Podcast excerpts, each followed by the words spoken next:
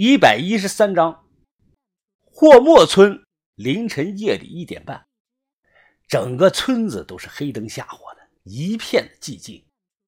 不知道哪户人家的家中传来阵阵的狗叫声，砰砰砰！这是有人拍门。小珍立即跑过去开门，他警惕的看了看周围，快进来吧。相比于村子里的寂静，小珍家里是灯火通明。可以说是人挤人，满屋子的烟是乌烟瘴气，都在小声的议论着。我拿开烟灰缸，手指粘了点唾沫，刷刷刷的一张一张的点钱。啊，这是九千六，你数一数。啊，谢谢老板，谢谢老板。下一位，给了钱，我将收来的银币倒到了脚下的塑料筐中，银币与银币相互碰撞，发出了清脆的响声。哎呀，终于拍到我了！我一看面前凳子上坐下的这个人啊，正是那天嗨小轩的那个半大小子，叫什么王明杰。嘿嘿，呃，哥，呃，我这里是十四枚。他从怀中掏出个方便面袋子，袋子口用这个皮筋扎着。我什么时候成你哥了？别他妈乱认人啊！按了遍计算器，我数钱递过去，平头小子赶快接钱。哎呀，这钱挣的真是太快了！我得卖多少啤酒瓜子才能卖这么多钱呀？哎哥，你这吧，你还收不收人呢？我这个人比较机灵，什么苦都能吃，让我跟着你干好吗？你小子废话真多，拿了钱就到一边去，后头还有人排队呢。又过了两个多小时，大概是三点多，我背着沉重的背包离开了小珍家。我带的现金全花完了，全收了银币。我也没有细数，只知道收了不少。我均价三千收的，至于卖多少、卖给谁，这个不急，回去慢慢研究看。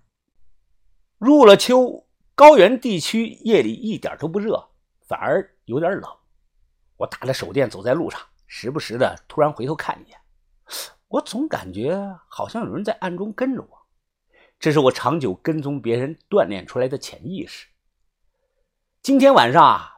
本来我想让于哥陪我来，但他下午出去了，和阿春一块去市里购物了，不知道晚上回不回来。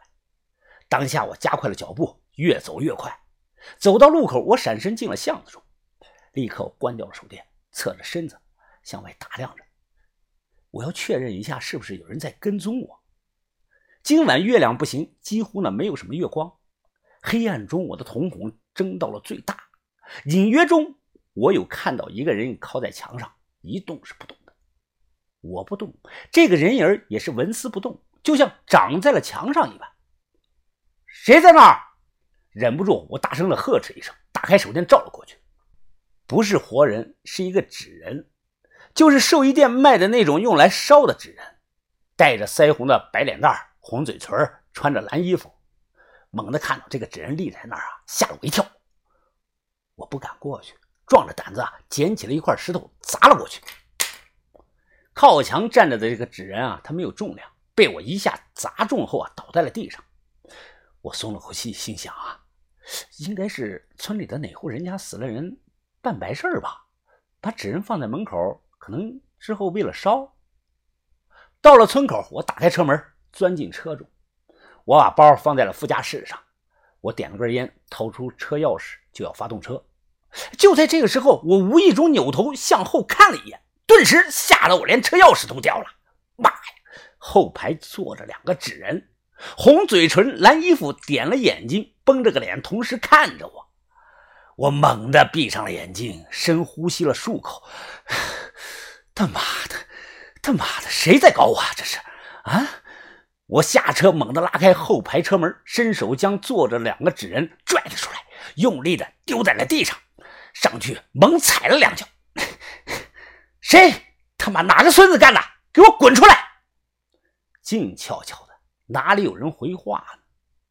此地不宜久留，要赶快走。我暗骂一声晦气，转身准备上车。就在此刻，我在后视镜中突然看到了一个戴口罩的人。这个人手中锋利的匕首寒光闪闪，吓得是要我命的死手，一刀就朝我脖子上扎了过来。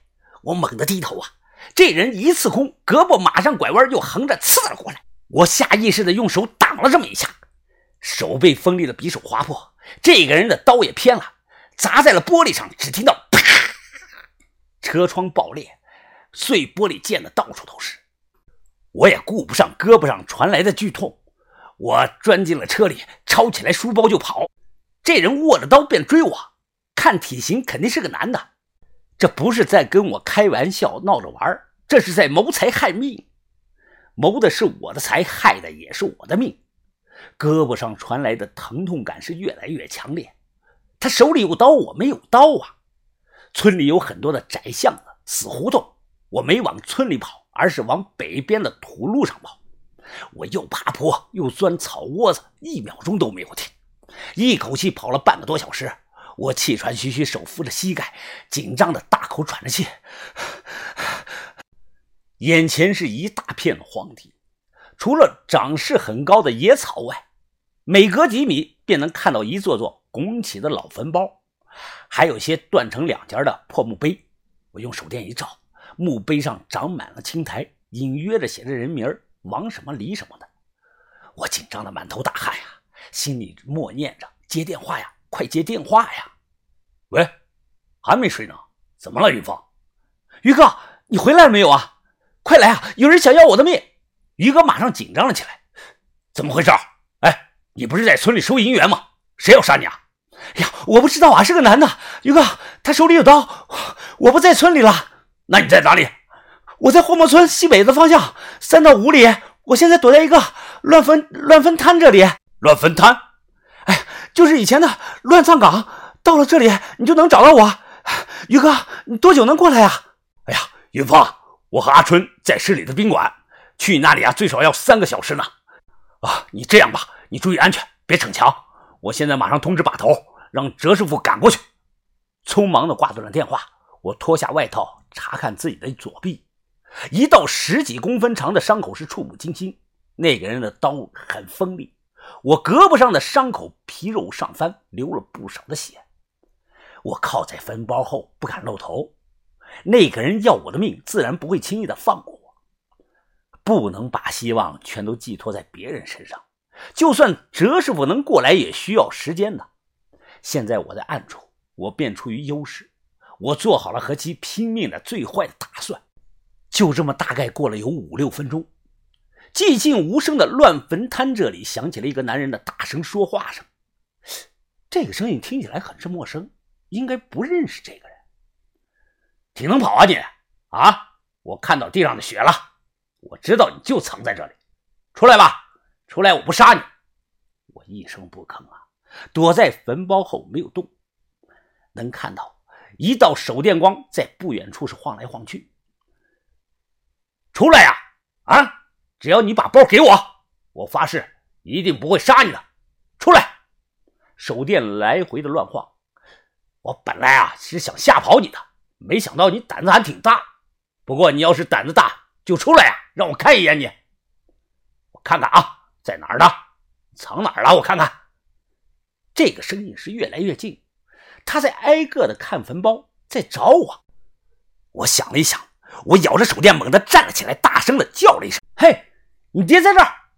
听到这个声音，这个人猛地转头，我双手发力，将手中沉甸甸装满银元的包就朝他扔了过去。这个人下意识地伸手去接，他接到了包，我也冲到了他的面前，一个恶狗扑食，将人扑倒在地。我和这个人在满是土的地上翻滚着，扭打在了一起。刀掉在了地上，他奋力地伸手想拿刀，我一脚将刀给踢开，双手死死地掐住了他的脖子。这个人眼睛通红，也同时掐住了我的脖子。他双手就像把钳子，力气极大，窒息感传来，我瞬间呼吸不上来了，只能看到他的一双眼睛。互相掐着脖子，就这么僵持了有一分多钟。我身上的力气是越来越小，手也慢慢在松开。别管我，去死吧！我双腿胡乱的蹬着，脑海中浮现出小轩、于哥他们的脸。